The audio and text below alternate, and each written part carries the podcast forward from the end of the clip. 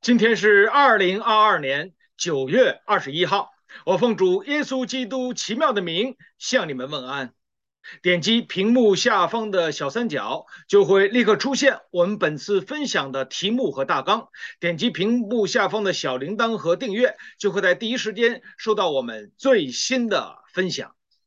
好，今天我们继续的来查考以斯帖记。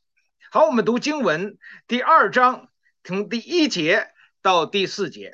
这是以后亚哈随鲁王的愤怒止息，就想念瓦什提和他所行的，并怎样降旨办他。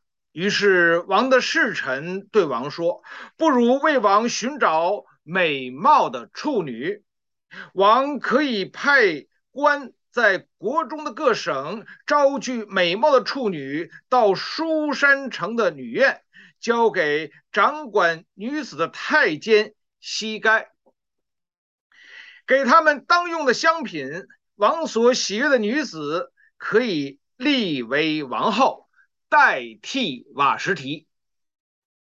王以这事为美，就如此行。好，经文我们读到这里。西班牙的内战。有一位美国的战地记者目睹了这一切，随后他写了一本小说《丧钟为谁而鸣》。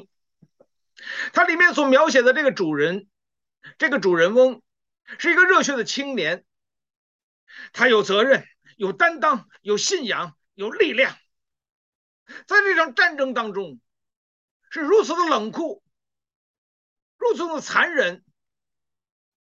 但是在这场战争的过程当中，他描写到有温情的一面，有信仰的一面，有力量的一面，有正义的一面。这一场反法西斯的战争，这个年轻人参加了反法西斯的战争，在这期间，在战争当中，他收获了美好的爱情，在战争当中，他炸毁了桥梁。完成了任务，在战争当中，他失去了年轻的生命。丧钟为谁而鸣呢？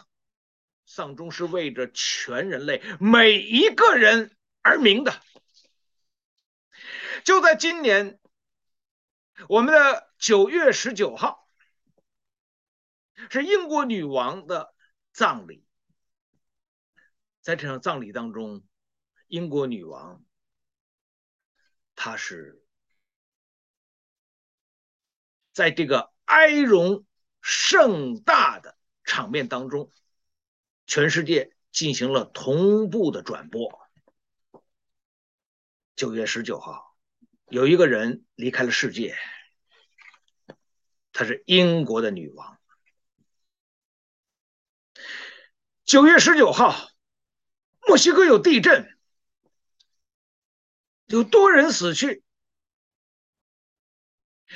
对于这一天，墨西哥人很忌讳，因为在他们的这个历史当中，有三次都是九月十九号发生了七级以上的大地震，分别是一九八五年、二零一七年和今年的二零二二年，时间恰恰好，这三年当中。发生七级以上的大地震都是九月十九号。你看，同样在这一天发生的事情，有人死去，有人关注死亡，有人关注这个数字。九月十九号不吉利呀！今天你打开 YouTube，打开各样的媒体，各种的说法如海啸般扑面而来，你。如何的分辨呢？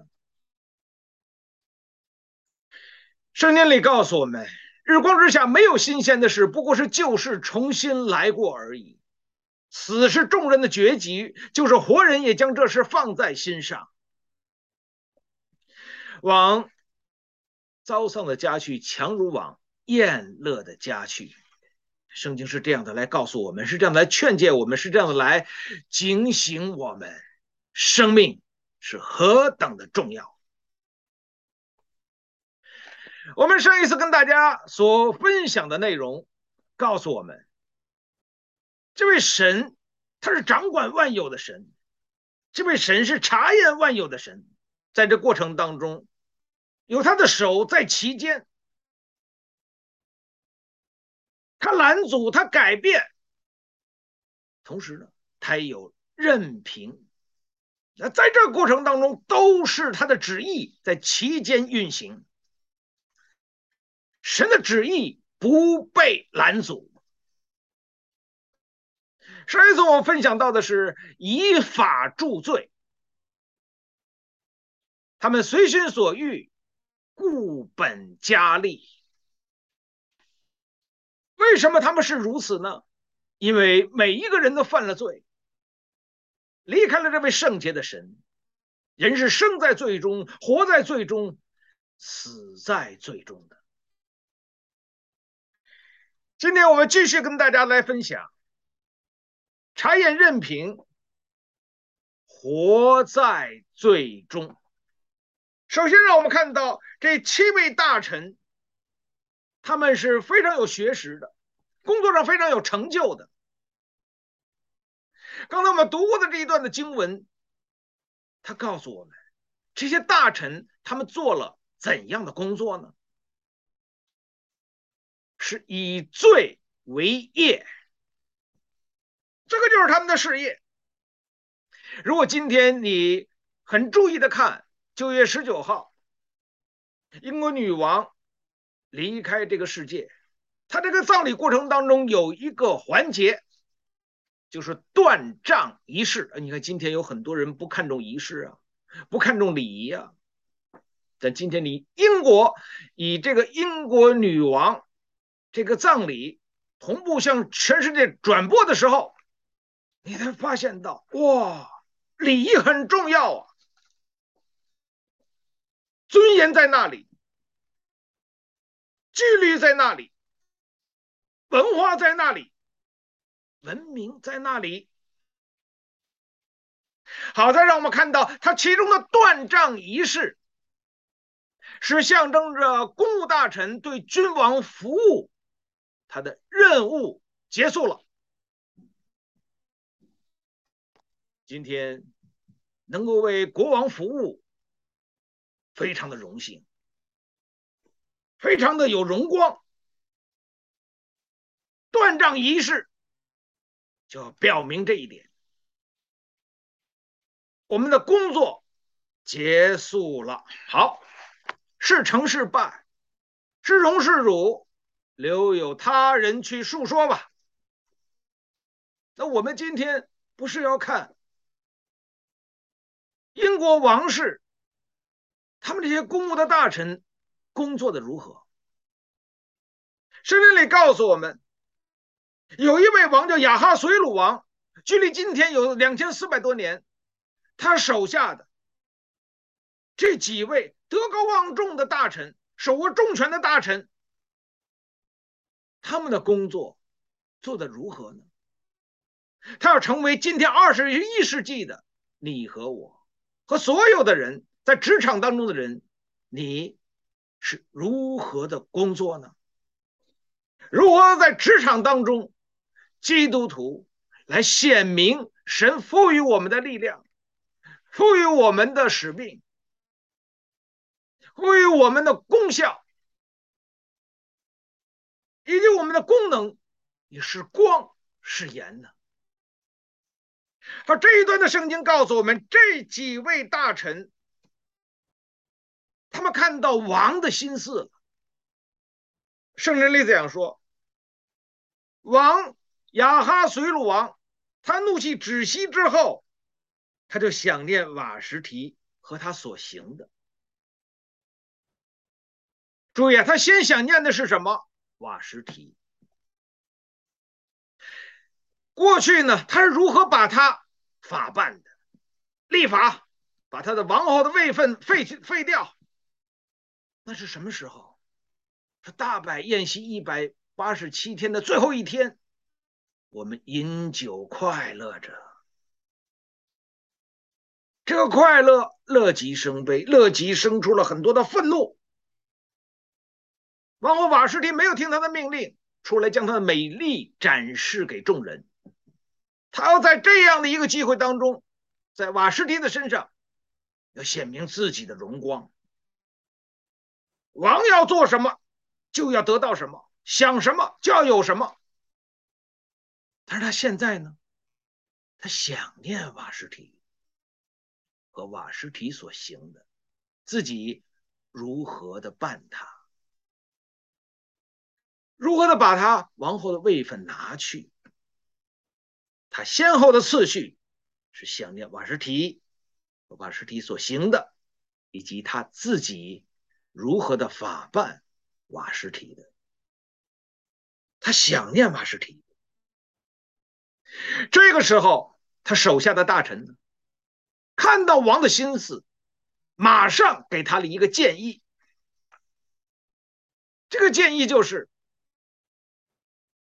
可以寻找美貌的处女，在全国当中筛选。然后呢，交与这个管理这些女子的太监西该，给他们当用的香品。在这期间呢，他们要学习礼仪、穿着、讲什么样的话、怎样的走路，各样的礼仪，他们要学习。王就从这期间呢，你选择你最喜爱的，立她为王后，代替瓦什提。好，我们注意，在这个过程当中，不是亚哈随鲁王提出来的，而是这几个大臣提出来的。他为什么要快快的把这件事提出来呢？有这样的建议呢？如果他们不先下手为强的话，国王亚哈随鲁王想念瓦什提，很有可能使瓦什提再次怎么样恢复他王后的位分。如果是那样的话，这几位大臣他们的日子就要进入到最困难的时候了。瓦什提如果是王后的位分重新得回以后，就实行报复的可能性很大。你要知道，这几位他们是从官场当中低层爬上来的，政治风云啊，变幻莫测呀。政治的里面是血雨腥风啊。他们在这个方面太有经验了，太老道了，所以对亚哈随鲁王说：“再选一个更好的代替瓦什提。”大家要知道，这样一个建议下去，全国来筛选民美女，然后送入宫中，啊，再给他们如何的打扮、如何的礼仪这样的培训，这个不是几句话就讲过就过了。而是实实在在的，是动用国家的力量，劳民伤财呀。杨贵妃喜欢吃荔枝啊，就火速从南方把这个荔枝怎么样呢？给他送到北方来，这劳民伤财呀，这是用国家的力量，是满足了自己眼目的情欲、肉体的情欲，并今生的骄傲。这些。大臣做的是什么？从这个方面，让我们再次看到，他们是以罪为业。因为他们的事业轰轰烈烈嘛，离开了这位真理的神、圣洁的主，他们这些工作是在虚空当中，他们这些工作是在黑暗当中，他们在这些工作是以罪为伍当中。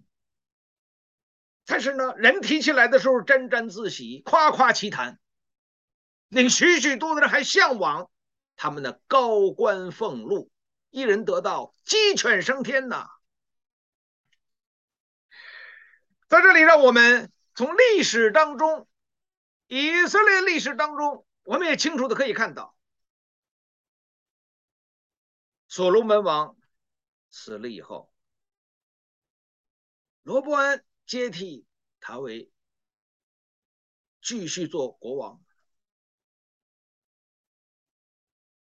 可是呢，尼巴的儿子耶罗波安呢，就和以色列民来见罗伯恩，提出了他们的一些的想法。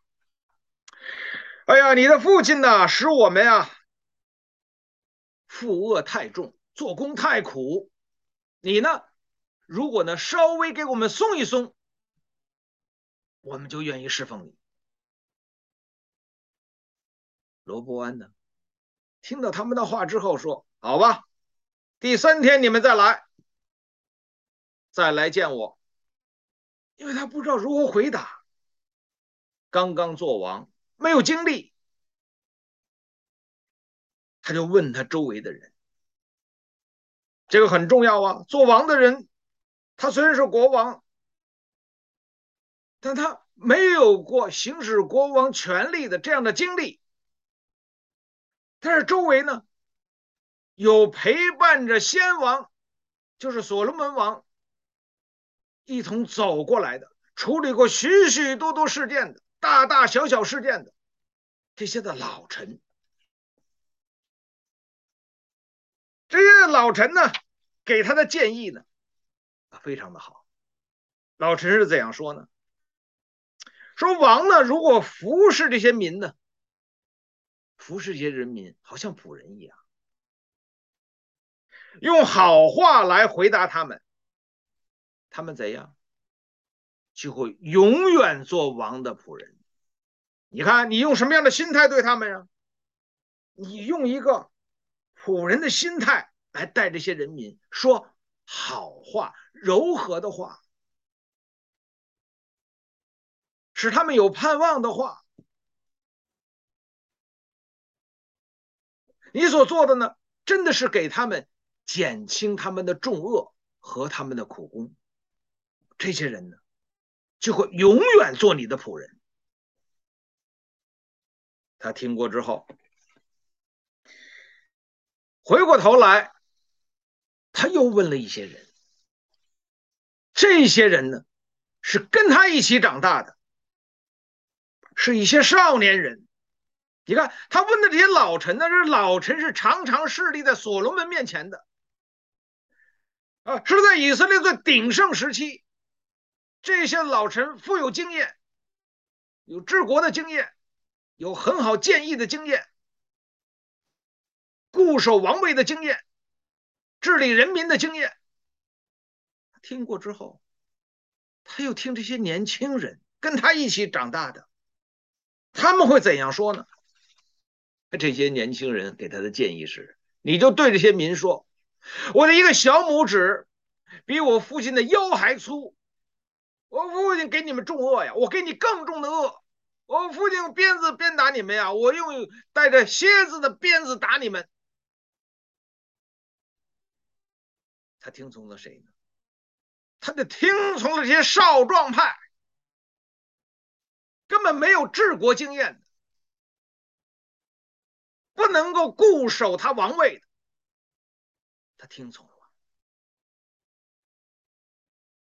听从之后，发生了怎样的事呢？国家一分为二。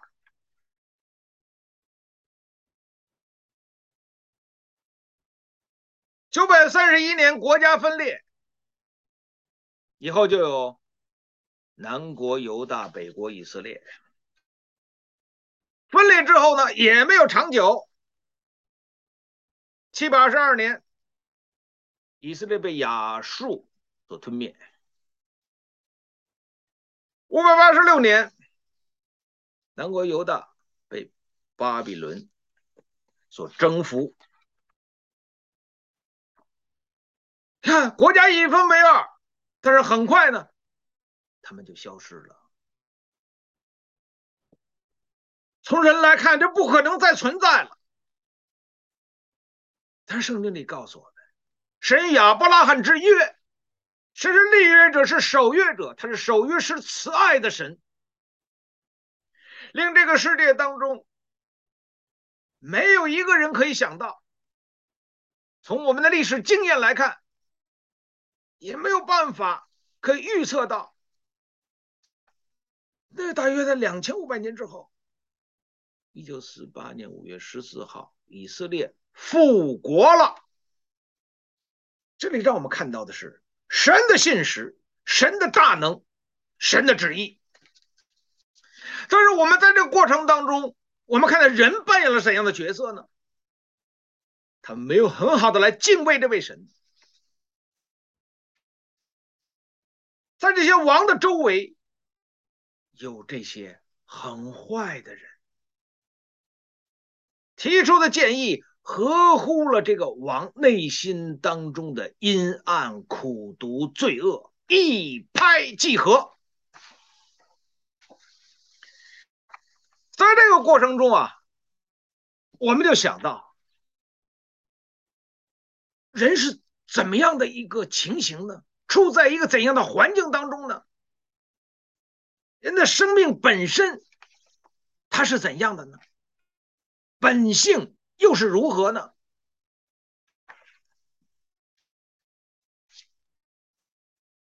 我们在这里可以看到，两千四百多年前，苏格拉底说。你要认识你自己，人呢，要认识自己。一千三百年前，唐太宗李世民，他说：“我怎么能够认识我自己呢？人以铜为镜，可以正衣冠；以人为镜，可以明得失；以史为镜，可以知兴替。”哎呀，三面镜子，怎么能够知道我自己呢？以人为镜，可以明得失。魏忠贤，魏那个那个魏征，魏征啊，死的时候，唐太宗李世民去吊唁他，就讲说了这三面镜子。他说：“如今我失去了一面镜子。”啊两千四百多年前，苏格拉底说：“你人呢？你要认识你自己。”一千三百年前，这个唐太宗李世民，他在吊唁这个忠臣魏征的时候，说：“他就是我的镜子，他死了，我就再也没有镜子，不能够再认识自己了。”两百年前，十八世纪的德国人。康德，他说：“我能知道什么？我能做什么？我还能有什么盼望？人是什么？”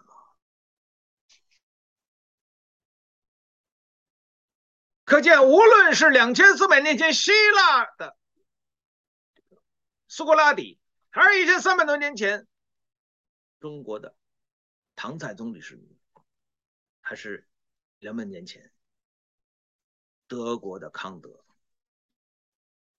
他们思考了很多很多的问题，最重要的问题无法想通：人是什么？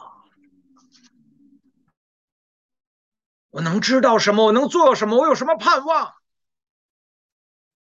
人的镜子真的是人吗？圣经里告诉我们，人是按照神的形象样式所造，有真理的仁义和圣洁。但是当人犯罪以后，人就模糊了，再也不能够认识自己的本性，不知道人是从哪里来，往哪里去，人是什么。离开了真理的本体，离开了这位创造主。但是当这位救赎主临到我们的时候，圣经里告诉我们：若人在基督里，就成了新造的人，旧事已过，都变成新的了。没有人寻求神，没有行义的，连一个都没有。但是今天我们在耶稣基督的里面，不是我们来寻找他，而是神来寻找我们。我们知道我们的生命来自于他，我们的生活靠他的供应，我们的生命的意义、生活的价值在耶稣基督的里面。我们今今天我们领受了救恩，我们今天靠着他的恩典跟真理来传扬救恩。今天你在职场当中的工作，你要知道你今天所做的蒙神所喜悦吗？今天你是以罪为孽为业吗？哎，我的事业就是我行罪恶这样的内容，这样的人是可怜的，是可悲的，结局是可怕的。如果我们回顾。我们的二零二二年，华语里面哪一个词可以荣登首位？我们可能会首推“策应”这一词。什么？为什么又是它呢？什么是策应呢？就是我给你谋划。我给你供应，我给你接应，这个是策应。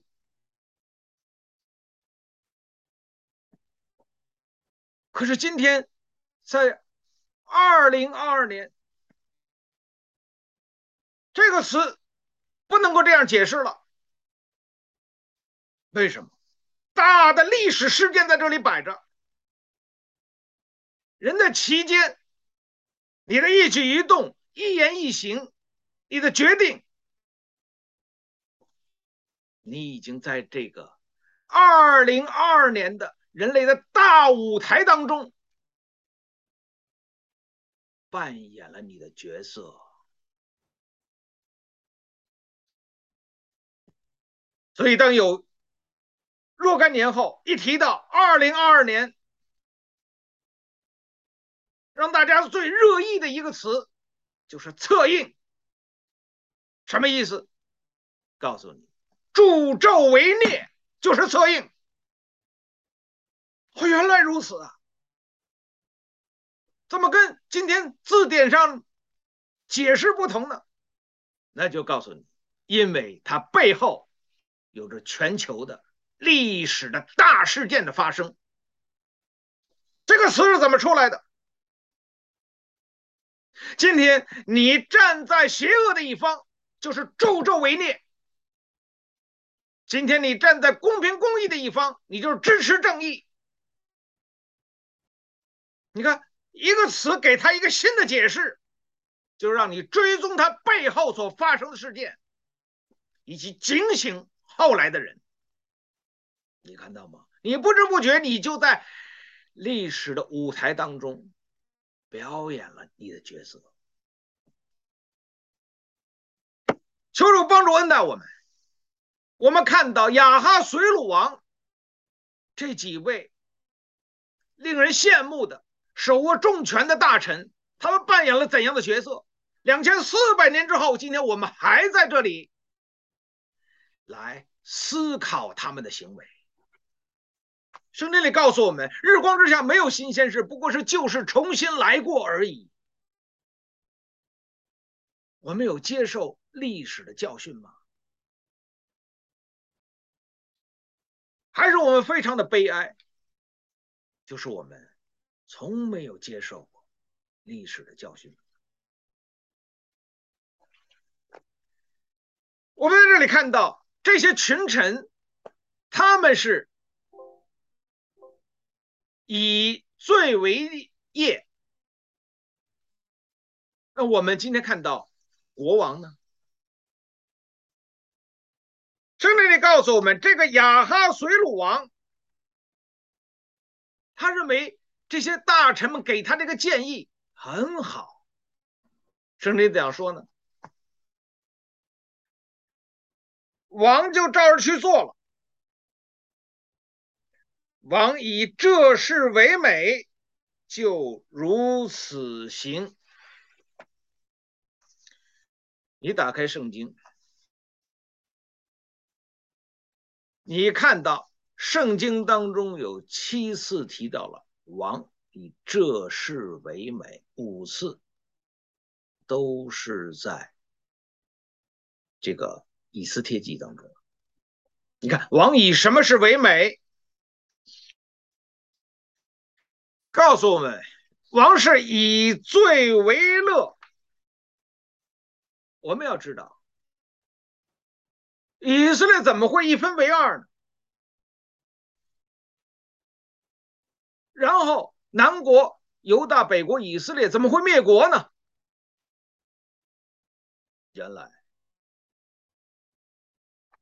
所罗门王所犯的罪啊，是滔天的大罪啊，因为他得罪了圣洁的神。独一的神领他们祖宗出了为奴之地的埃及，进入到迦南美地的这位神，这位神赐给他们有权柄，赐给他们有是儿女的地位、子民的地位，赐给他们有律法，赐给他们有人民，赐给他们有流奶与蜜之地。赐给他们居上不居发，作头不作尾。圣经里告诉我们，所罗门王在他的生活当中，他的女人有多少呢？他有妃七百，嫔三百，有一千个女人。他妃嫔加起来是一千个，他有这么多的女人。圣经里告诉我们，这一段的经文记录在《列王记上》十一章。你看到，当他有这么多女人，这些女人从哪里来的？是摩洛的女子、亚门的女子啊，有赫人。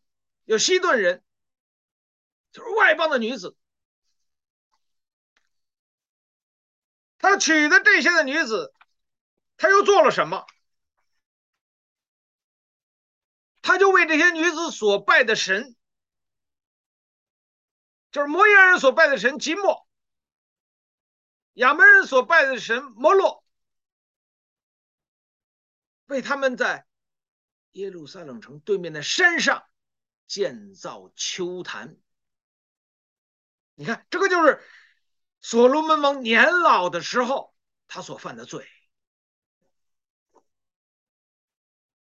神不断的来警告以色列人：你们不可以与外邦的人通婚，不可以跟他们有这样的来往，以免你们的心被牵引，就去拜他们的假神了。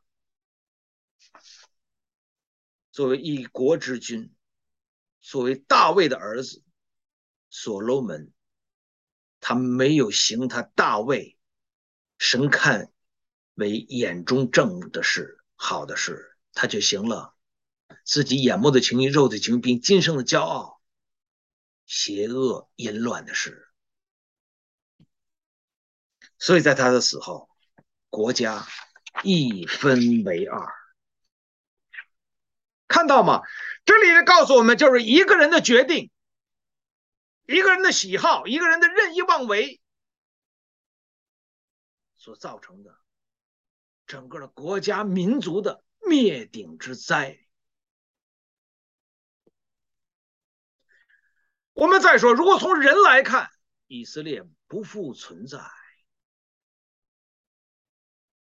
但是因为这位神，他是。呼召人的神，拣选人的神，与人立约的神，守约的神。我们为此，我们献上感恩，献上赞美。九月十九号，伊丽莎白女王，她享受到的是盛大的哀荣，全世界都看到这个人离开世界了。但是在神的眼中，无论你是世间的女王，还是你一个普通的百姓，在神的眼中，都是按照神的形象样式所造的。但在圣洁的面前，每一个人都是罪人，都要面对着将来白色大宝座的审判。你得到救恩吗？求主帮助恩待我们，在这个过程中的断杖仪式。它象征着公务大臣对君王服务的任务完成了。今天我们今天所有在地上的人，你从在你的职场当中所从事你的工作，有一天你离开这个世界的时候，你说我完成了，真的吗？圣经里告诉我，每一个人都要在神的面前交账。基督徒呢？他的教会呢？在基督台前，我们要交账。求主借着我们今天所分享的，我们是活在罪中，生在罪中，活在罪中，死在罪中。但是神的恩典临到我们，他的救赎临到我们，他的生命临到我们，他的应许临到我们，他的大能临到我们。是我们今天活着，不是在为自己活，乃是为那为我们流血舍命的耶稣基督而活。保罗说：“从今以后，人都不要打扰我，因为我身上带着耶稣的印记。我从没有违背从天上而来的异象。他是向前奔跑，忘记背后，努力面前，向着标杆直跑。他是基督的精兵。今天你和我。”同样都是神的儿女，是基督的精兵。我们不是在活在罪中，我们是活在神的恩典中、神的圣洁中、神的信实中、神赐予我们的使命中。我们也活在他给我们丰丰富富的应许当中。求主赐福恩待。今天所有在他面前，我们一同来服侍他的每一位弟兄姊妹。就说赐福恩待我们这个在 YouTube 上面的这个福音的平台，在这个黑暗的时代，在这个罪恶的世界，我们靠着主的恩典和真理发出我们的功效来，因为我们的功能就是光，就是盐，靠着神的恩典跟真理，就发出盐的光效功效，发出光的功效。好，我们回去，我们思考一个问题。接下来的经文告诉我们，介绍了一位女子，她登场了，她就她的名字叫以斯帖。介绍了一下她的背景，她年幼的时候父母双亡，她登场了，父母双亡。没有父亲，没有母亲啊！今天的心理医生会告诉你，哇，这个是大不幸的，会影响到他的性格，性格会决定他的命运。所以在他为人处事各方面，总是有他年幼的时候失去他父母的阴影笼罩他的生命，所以他会做事有极端，做事有冷漠。真的是如此吗？如果有这方面的因素，请问如何能够胜过呢？那人的盼望在哪里呢？力量在哪里呢？信心在哪里呢？我们真的是被我们所出生的背景左右我们的一生吗？圣经里告诉我们的生活、动作、存留都在乎这位神。以斯帖，他是年幼父父母双亡，但圣经里告诉我们，神在高天之上伸手抓住了他，把他从一黑暗的祸坑当中提上来，在神的大能当中，就是这个弱小的女子，从小失去父母的这个女孩子，她不能靠神的恩典拯救了自己，也靠着神赋予他的恩典和使命，拯救了整个的以色列民族。我们将一切的荣耀颂赞归于这位神。